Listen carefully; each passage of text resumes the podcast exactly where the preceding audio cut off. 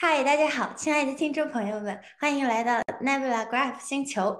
然后呢，我是 Hera，这是思维，也是和我一起。然后今天我们有邀请到了一位特别的嘉宾，就是我们 Nebula 的首席技术文档工程师周瑶老师。然后我们先请他们给大家打个招呼吧。思维，你先吧。嗨，大家好，我是思维。大家好，我是 Nebula 的技术文档工程师周瑶。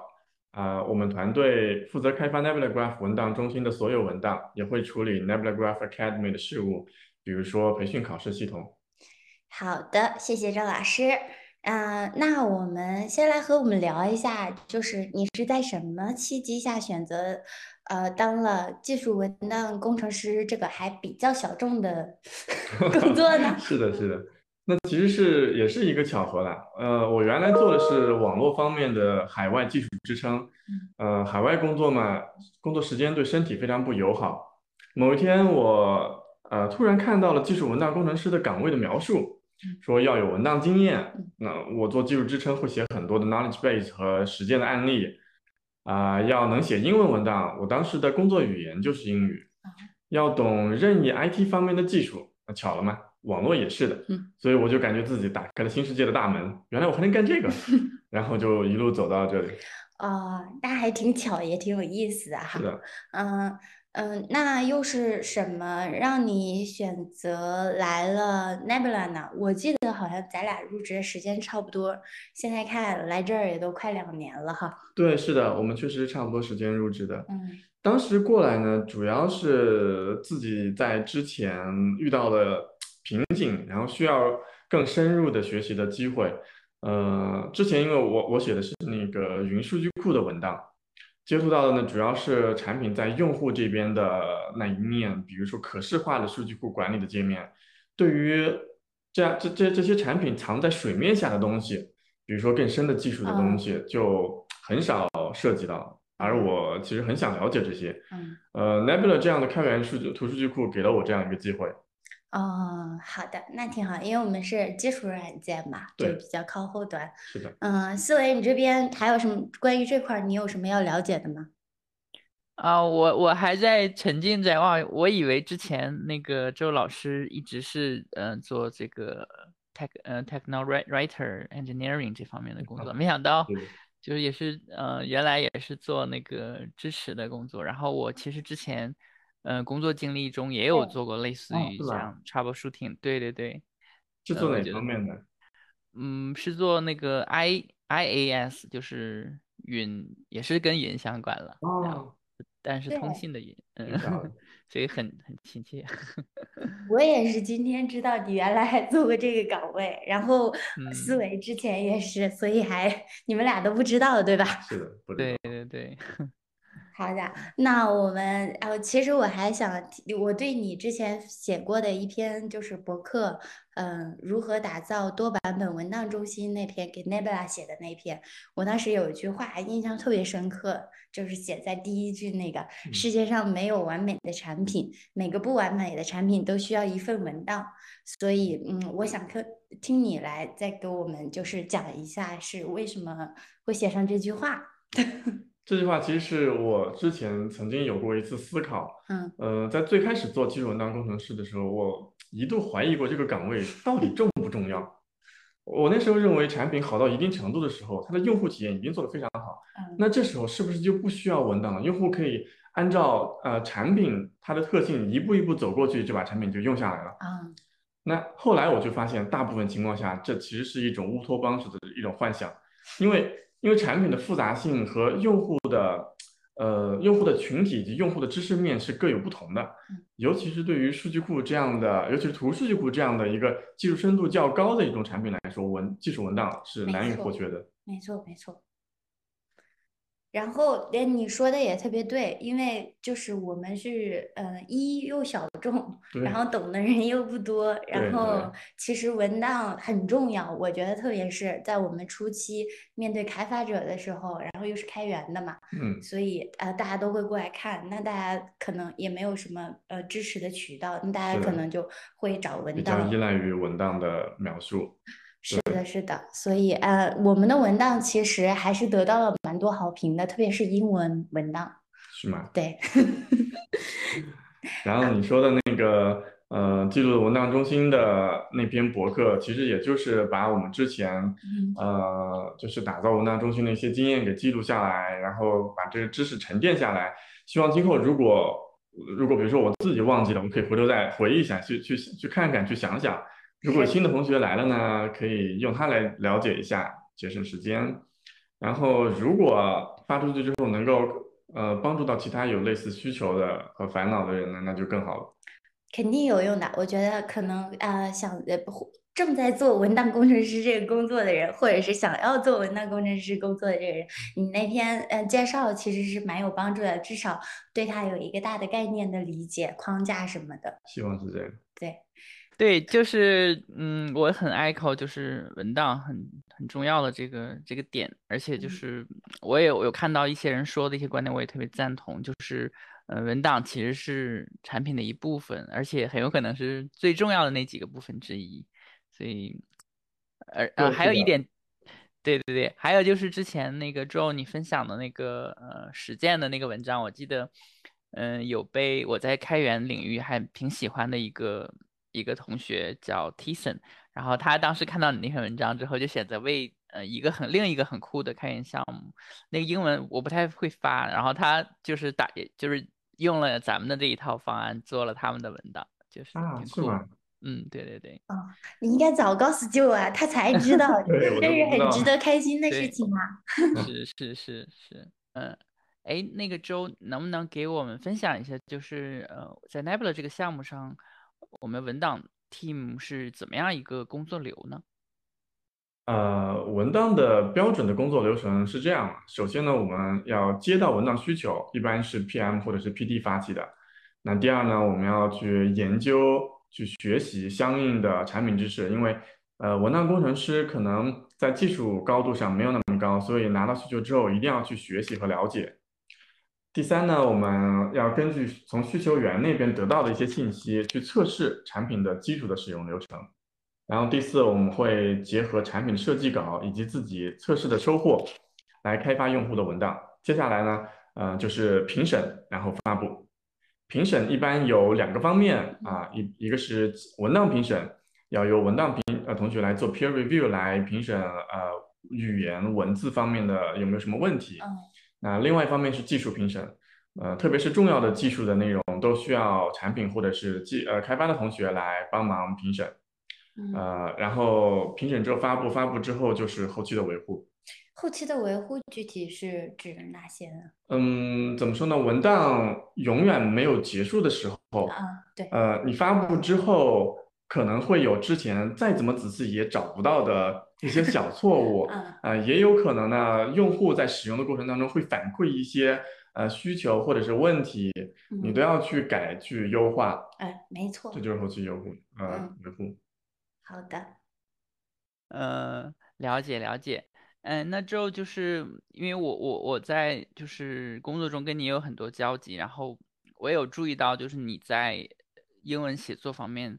嗯，是有非常好的一个 sense 和这个认知度，然后我就想请教，就是，嗯，你有哪些值得分享的，就是保证英文技术写作，嗯，描述的正确性的一些方法论或者一些提高的一些小 tips？嗯，请教不敢当，因为因为我觉得思维你在英文写作和包括口语方面，我我有听到过你说的，其实都很都很厉害。呃，我觉得说正确性吧，可能正好这是文档的主攻的方面之一，可能我有一些心得。呃，主要正确性，我觉得在哪两个方面呢？一个是技术方面，一个是语言的方面。呃，咱们都随便说一下。技术方面，呃，怎么说呢？一个是要用心做测试，呃，不能够完全相信 PRD 和产品的表面，实践告诉我们。血的教训告诉我们，客观上这些都可能不可靠。心态上，我们会尊重每一个人；工作中，我们得怀疑每一个人，只相信自己的测试结果。哦，这句话说的特别好。我觉得真的是血血泪的教训，因为之前就有过，呃，开发或者产品提供信息，然后我跟他们提供信息写的文档，结果发现里面有些细节是他们自己都不知道的。哦，对，所以这样的情况，后来我就只相信自己的测试结果。哦，也就是说，他们测试完交过来，你们肯定都会再测试一遍，然后按你们测试到的结果来写文档。哦，是的，是挺好。啊，这是技术方面。然后语言方面呢，基础就是要遵守书面语法的规则，这这就需要有一定的语言功底了。然后接着呢是简洁准确，同时要逻辑清晰，让用户更好理解，避免给用户造成误解。理想的状态是一词不能增，一词不能减，一个词的位置都不适合变。比如说举个例子，嗯，呃，这可能不是技术文档中会出现的东西啊，啊，有首歌叫 I have I only have eyes for you，嗯，如果是技术文档中，他会这么写，嗯，I have eyes for only you。哦，对，只变了一个 only 的顺序，但是在技术文档中，如果你把 only 放在前面，就可能会给用户造成一种误解，就是我给你就怎么想怎么说，就是 只能给你，或者是我只有一个，对，就在在对你的时候，我只有眼睛，我身体其他部位都没有，没有耳朵，没有鼻子啥的，对，嗯。对，这就是技术文档的要求。哦，就是要精准，最以最精准、最简洁的方法。这其实蛮难的，我觉得。是的，对。嗯，不过我们的文档是真的，特别是英文的，我觉得写的还是很很清晰、很简洁的。谢谢。嗯，对，而且而且我记得我我有提那个文英文的 PR 的时候，然后之后给我的 review 的那个。都非常非常的嗯，就是专业，然后我也觉得特对他的建议都特别好，嗯，心服口服是吧？是的，是的，是的，嗯，好的，哎，那我接下来想问一下，就是未来我们嗯对呃 Nebula 的文档上的嗯计划和优，就是一些计划，还有一些优化点，可以说一下吗？其实我们现在已经相对来说比较全面了，但是不知道你们嗯接下来的。优化方向和对文档做的一些计划具体是什么？嗯，我们未来一段时间的工作的重点主要还是努力去保证文档的正确性。嗯，呃，这其实并不容易，因为前面说到那个技术文档工程师会在产品的测试或者开发的呃预发阶段来接入，这时候需求比较明确嘛。嗯，呃，而且文档工程师会做基础的流程测试，去丰富文档的细节。这个测试环境呢，一般是由研发或者测试，呃，就由测试团队来提供。嗯，呃，但我们的文档团队其实是有些不同的啊，这就是为什么我说要花很大力气去保证文档的正确性。嗯，我们会在产品的版本规划阶段就开始关注代码库的动态，会把新版本可能会发的 issue 或者 PR 拉到我们的创建的看板上，然后根据产品的开发节奏，在新功能。呃，代码合并到代码库后，就自己搭建环境去测试。搭建环境首先就是一个挑战了，对于文档工程师来说，对，有因为有些特性，有些功能它的环境其实很复杂。对对对。比如说我们的呃有的工呃周边工具，可能它需要很多其他的周边工具来支持。对对对。对。各个都是相互依赖的是的，是的。然后测试的过程就可能面对很多困难。嗯。嗯，然后呃。开始测试产品和新功能的时候呢，也可能会遇到一些问题，因为，呃，这时候产品可能还存在一些 bug 或者是一些改进的空间。对对对。呃，根据我们的统计，我们的团队去年一年是提了三百多个 issue，然后过去三年平均也是这个这个量，然后一共提了一千多个。对，其实是比测试团队提的还多的。是，所以我们测试很有效。所以我们我们团队也可以叫做测试团队。是的，是的。啊，其实我有关注到这一点。嗯嗯，是吧？你们有数据是吧？没没有具体的数字，但是能看到你们会经常就是嗯给他们提那个。对对，经常提一些。对，是的。好的，谢谢。嗯。然后，那我们就聊一下，就是技术文档工程师这个职业嘛，因为呃，你已经说了很多关于工作上，我想知道就是，嗯，比如说，呃，如果有人想要做这个做这份工作，有哪些必要条件，以及有哪一些特性？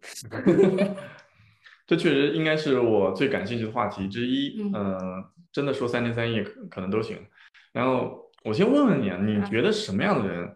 适合做技术文档？你觉得？我觉得吗？嗯，我觉得就像你刚才说的，是是，首先是一定要对技术有一定基础的理解或者基础知识，我觉得肯定是要具备的吧。嗯，然后再就是像你刚才也说的提到过的，就是语言表达、文档，嗯，撰写其实是需要有一定的，我不知道写作经验或者是功底之类的这种吧。嗯，应该是要有的。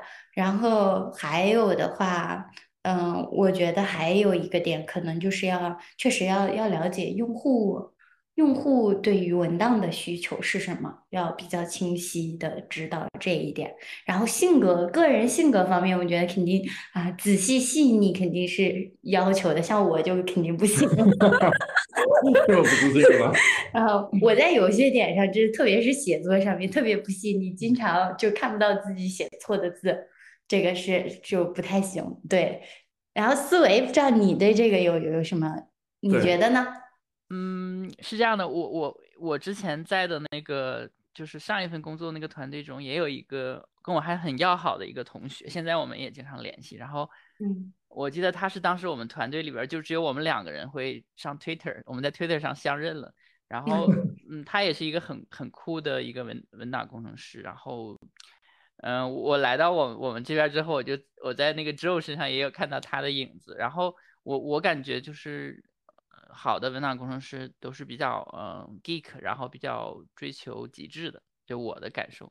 嗯嗯，对，我觉得 Hera 和思维总觉得其实非常到位，这几点都是非常非常重要的点，就可能细节上有一些不同啊，比如说你刚刚说到要有一定的技术。技术知识，呃，技术知识，嗯，呃，最开始我也是这么以为的，啊，但到我就是呃，经过了几年去自己去提升能力和培养团队以及招聘新人的经验之后，啊，呃，实践告诉我，其实这个人不一定要现在就已经有了一部分技术知识，啊，这样，但他得有很快速学习的能力和技术敏感度，哦，嗯，就是说他他要愿意去学，而乐而且乐于去学。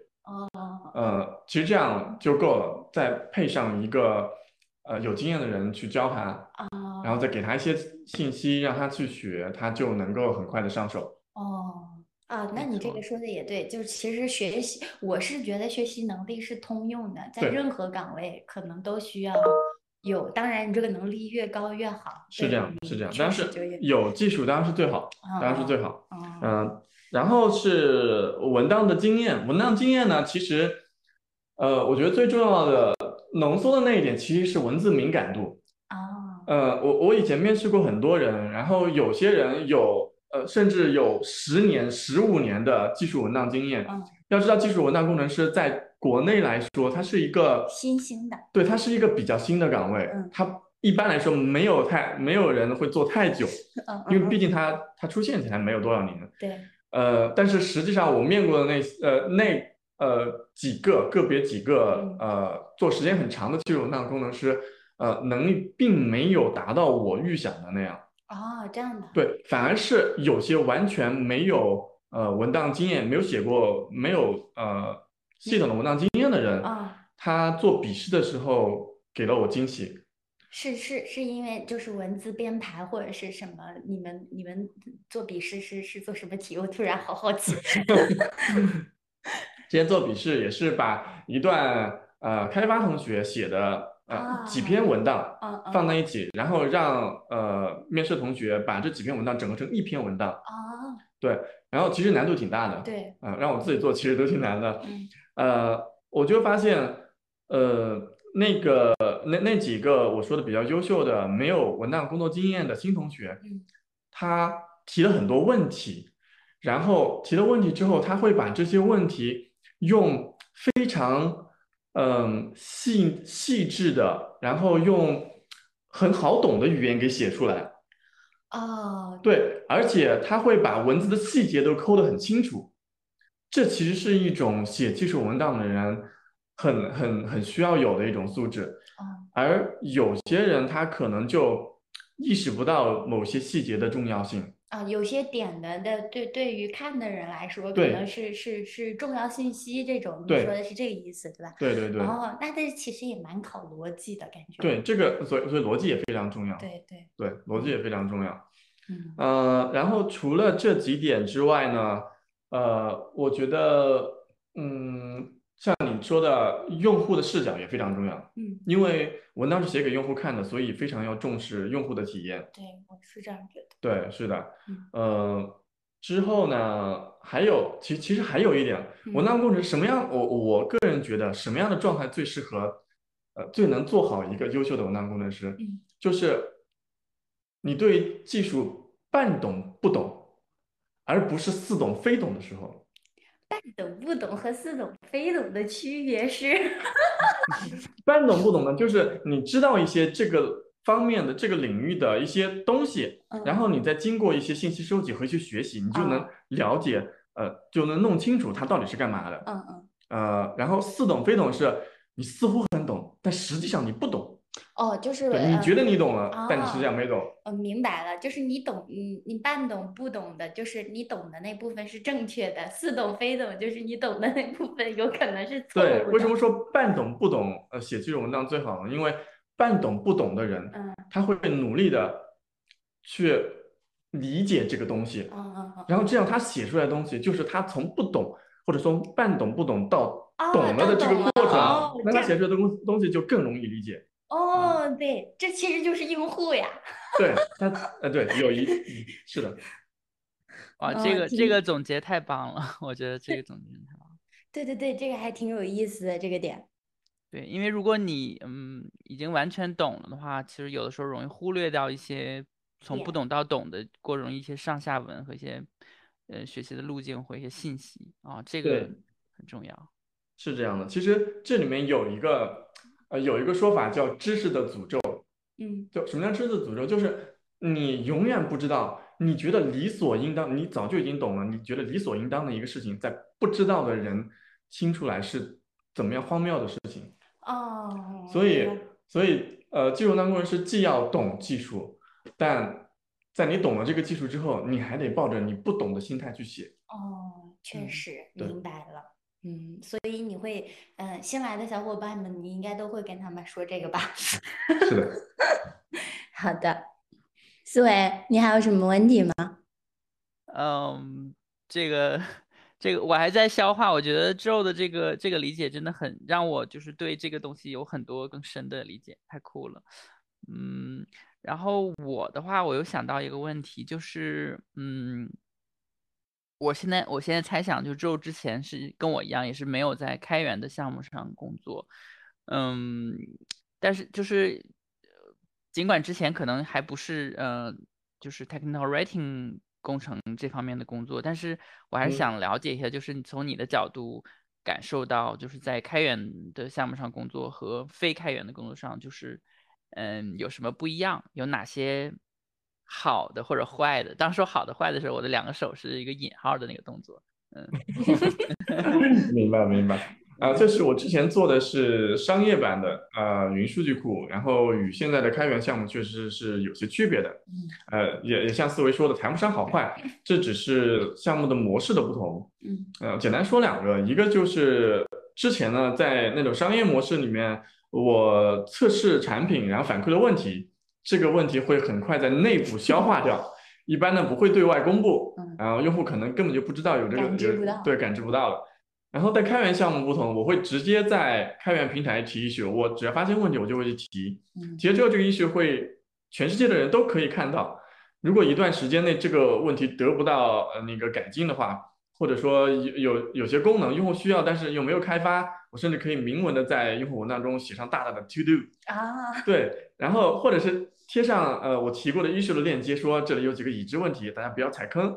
嗯，对，这就是开源的态度。嗯，然后第二呢是之前呃开发那个商业商业版的那种文档的时候，要遵循非常严格甚至严苛的文档规范。哦，这在开源项目中就很难做到，因为贡献者不只是我们，而开源贡献者呢更需要的是文档的贡献方法。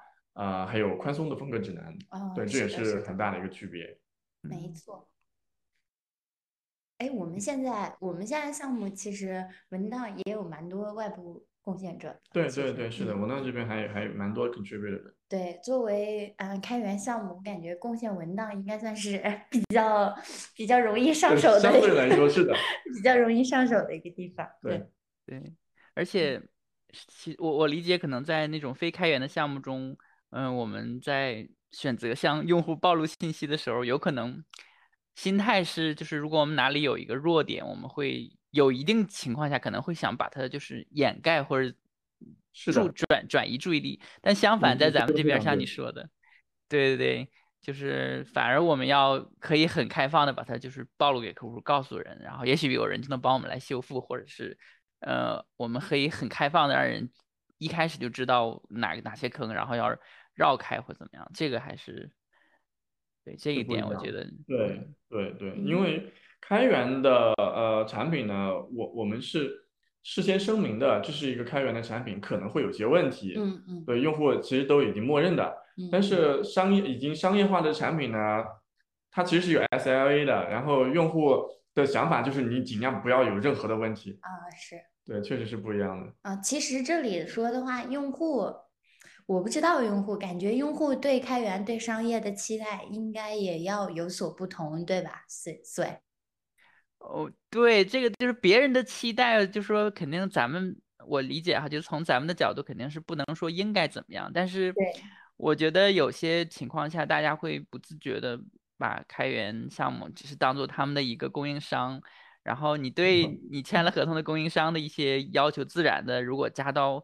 开源项目的同学上，我觉得可能有的时候他就会，嗯，有这么高的期待，那肯定会有些失望啊，或者是在沟通过程中可能也会，呃，比如说他表现的甚至很失望或很愤怒，那，嗯，可能这个就不是一个推荐的一种情况。对，是的。好的，那我们就在这里呼吁一下，大家对开源也更包容一点，毕竟开源就是一个开放的环境啊。对对对，确实。嗯，好的，周就是我觉得从你的这个这个两个比较，让我有更多的一个思考。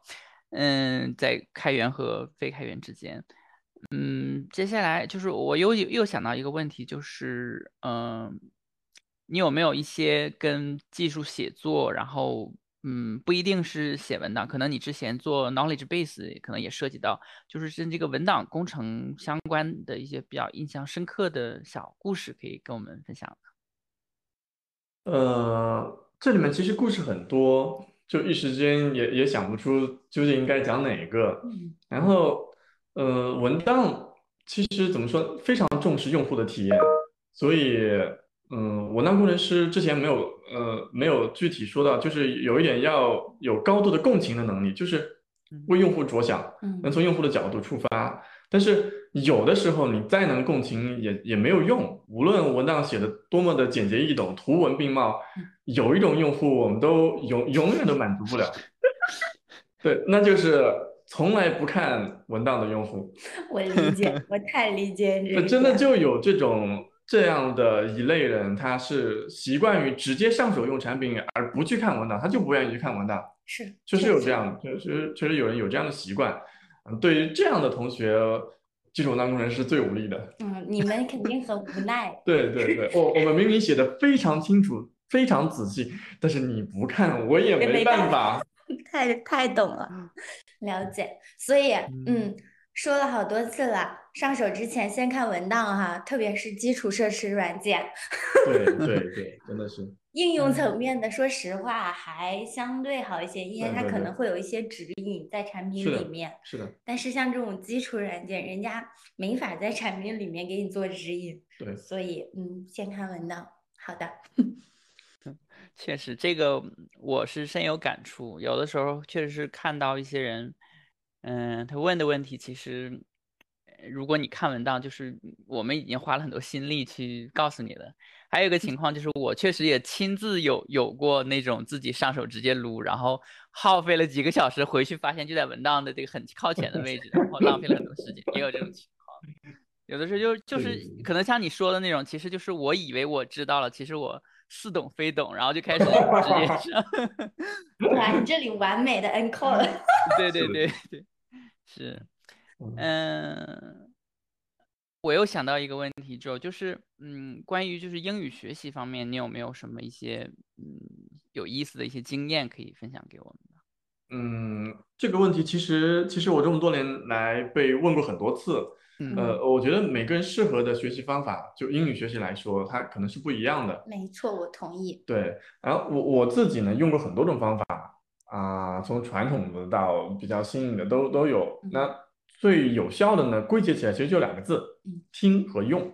嗯，听的话，我其其实很喜欢看剧。啊，美剧，然后之前尤其是大学阶段和刚工作的那几年，那几年，呃，老友记啊，还有 How I Met Your Mother 啊，这些就，呃，那那时候很流行那些剧，我基本上像老友记，呃，全十季我看过三遍，哇，然后其他剧也是都看过很多，然后这对呃我的语言体系的丰满起到了很大的作用，嗯，然后用的话呢，我之前。呃，有有好多年都是用英语去打电话、发邮件，然后来去写英文的文档，都有很多年了。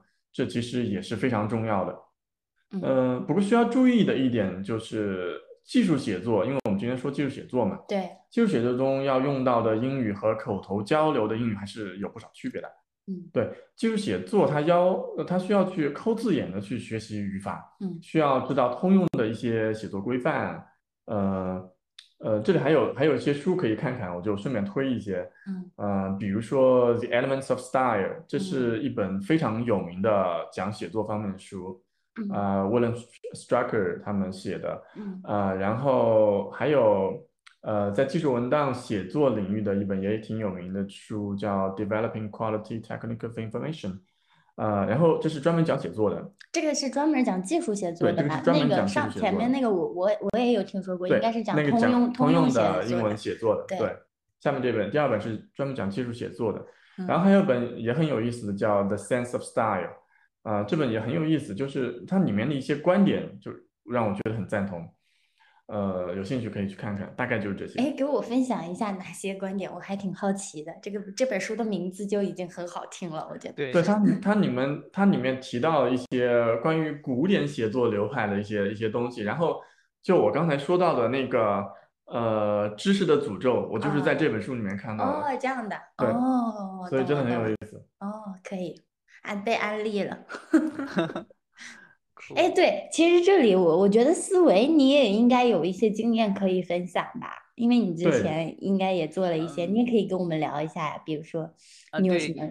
对，首先说那个就是知识的那个 curse 那个那个我就比较土，我就没有就是看到它这个源头。我我我能唯一能想到的就是那个在泰坦星那个那个谁 Tony 跟那个那个谁打的时候，然后他们提到了这个点啊，我还以为它只是一个谚语，原来它其实是。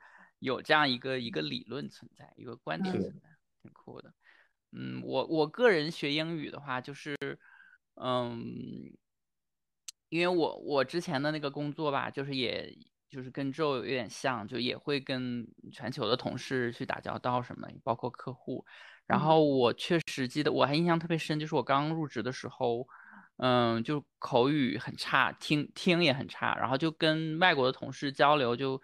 觉得压力很大，然后当时我也想了很多办法想去提升。那当然，就日常的工作，你平常其实就一点点在用，这个是有帮助。然后我回想起来，就是，嗯，对我个人让我感觉，哎，好像我的英语有一个嗯挺高效的一个变化的一个经历是，嗯，我有一次是去中东的一个国家出差，一个人出差，然后那个中东那边它时区跟咱们这边。差的蛮大的，就是我其实没有什么，就等我下班闲下来的时候，家里就是都已经睡，就是朋友和亲人都已经睡了，在国内的时区。然后，嗯，在那边那个工作，当时也是有一点点技术上的压力。然后另一方面就是，我当时在那个酒店里边，就是那个网络也不是很好，尤其是连到国内的一些资源，比如说你要访问一些。你可以看娱乐的，就是信，就是看不到。然后，那当时我就发现他那个电视台里边都是都是阿拉伯语嘛，但是有一个台就类似于那种电影台，我忘了是什么电影台。然后他会一直放，基本上都是好莱坞的那种商业片，就是不会很很深沉，就是打斗比较多。但是它是呃，好像是有啊，没有英文字幕，是阿拉伯字幕。然后当时那个就是在我的那个环境周遭的优先级里边，那个其实反而成为我。最容易放松的一个一个一个方式，然后所以我每天晚上下班回到酒店之后，就会放着那个台，然后每天因为我睡得很晚，然后就我记得好像每天能看三四个就是完整的那个商业片的电影，因为它是那种商业片，也不会有很深沉的对话，所以你是能够自然的带进去，然后能自然的看进去，刚好在一个很好的平衡点，然后我就当时就发现就是。我明显，因为我在那儿待了就是几个礼拜，我明显就是就这么看了几个礼拜之后，我再跟嗯中东的用户去，因为白天我们要要讨论问题什么的，有的时候会一大帮人围着你一个人去讨论问题，然后你就觉得 有一些压力，嗯，然后我就明显有感觉到自己的耳朵好像变得更好了。然后我反过来想的话，就是我被动的，因为你看的那个那是你唯一能够娱乐的角度，然后呢你娱乐的时候你没有在学习，然后你接收这个英文。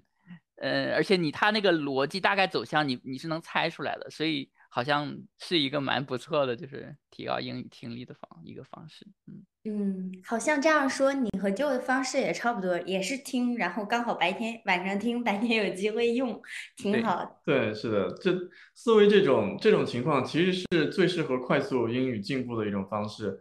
这样，其实我其实我之前也也有过一段时间在那个印度那边出差，然后 你还去印度出差，对，更更那什么。然后刚开始的时候，其实原本我在学的时候也听过一些印度的口语，但是 那太有挑战了吧？对，真正去了之后才发现还是不一样的，对，现实当中听到还是不一样的。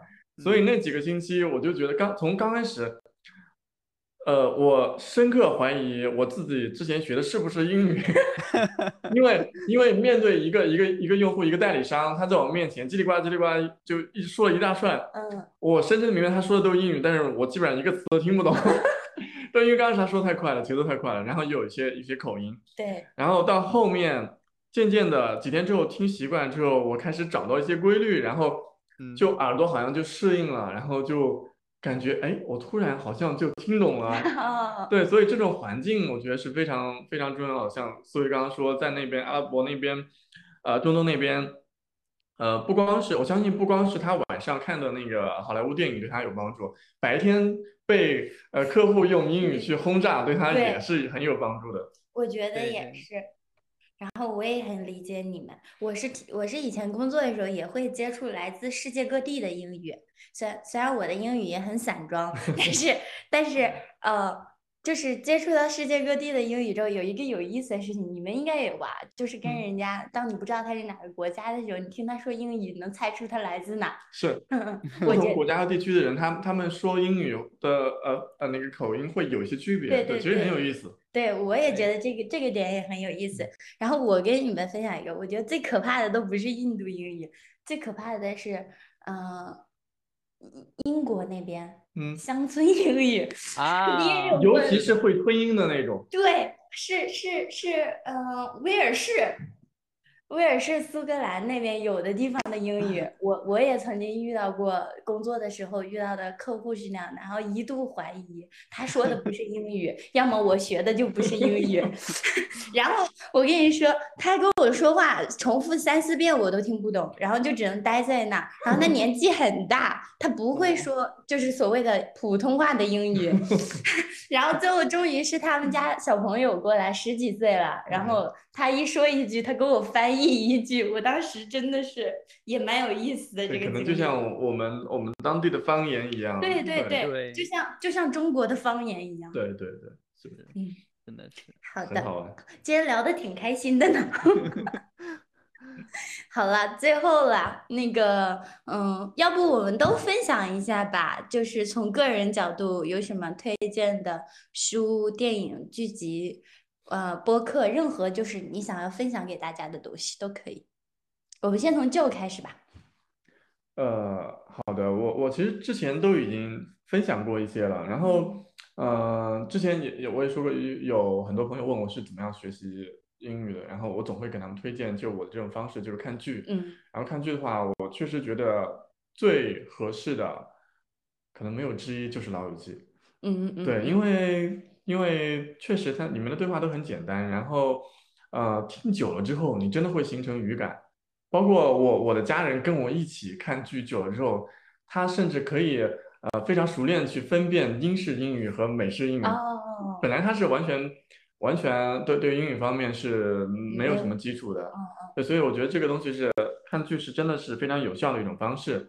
然后呃，剧的话，除了老友记，其他有很多了，大家都可以自己去看。嗯。然后书的话，刚才我也我也已经分享了。好的，没事儿。嗯，那你平时喜欢看什么类型的电影？大概一个类型，嗯，电影看的比较多的，呃，我我其实啥都看，我其实啥都看。然后有的时候，如果工作压力比较大的时候，可能会想看一些比较无脑的，像思维之前说的好莱坞大片，或者是呃什么悬疑的、科幻的，呃这样一些片子，然后就就能把你的心神完全吸引进去的，不用再想其他东西的。但有时候也会去看一些，嗯，比较艺术的一点的电影，然后就让你有另外一种方式沉浸在里面，让你感动，让你去思考，这种方这种感觉也也也很确实确实，就那几个小时沉浸在那个别人的人生里，或者是那种感觉，确实也蛮解压。然后我也是，我推荐一个，你是老友记是吧？我是从小到大看《Big Bang Theory 》，生活大爆炸，就是可以来来回回的看。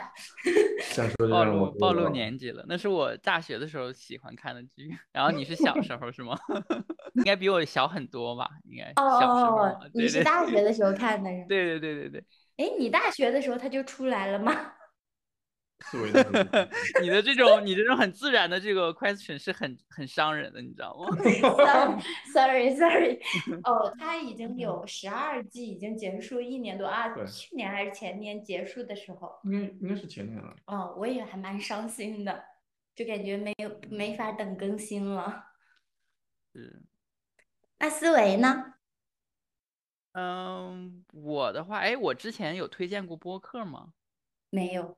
啊，那我可以推荐几个，嗯，我我想想啊，我听过的，我觉得还有意思的播客，有一个我每次都要推荐的叫，嗯，哈利播客，播客就是 podcast 那个播客，哈利就是 Harry Potter 那个哈利，然后这个播客就是，嗯，是他每每一集大概会讲一到两章的那个哈利波特的里边的那个章节，然后他会。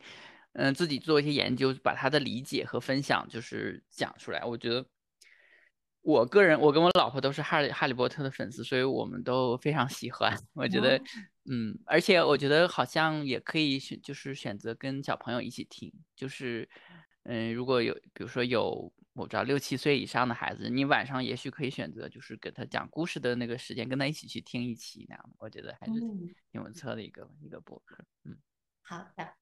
他会说一些很精彩的故事吗？对他甚至会，嗯，有的时候他就当然这不是小朋友都能够在意，就是他比如说，嗯，某一个东西它的源头是什么？比如说我忘了，可能这个不是他举，比如说地精呢，这个东西在西方的那个魔法的 culture 里边是什么样一个存在？或者他会考据不同版本之间翻译的一些差异，就是他有很多他的理解在里边。哦，所以它其实就是围绕着哈利波特，然后找一些小点，然后进行深掘、深度的挖掘，然后分享出来，是吧？是，但是它是按它是按照那个章节的顺序去介，还是会介绍故事线那样的。哦，那样的。那行，哎，那挺有意思的，那可能跟我们自己平时看来的理解都不一样。对对对。好的，那就谢谢。你们两位还有我自己的分享，然后那今天就到这里了，谢谢大家，拜拜，谢谢，拜。拜。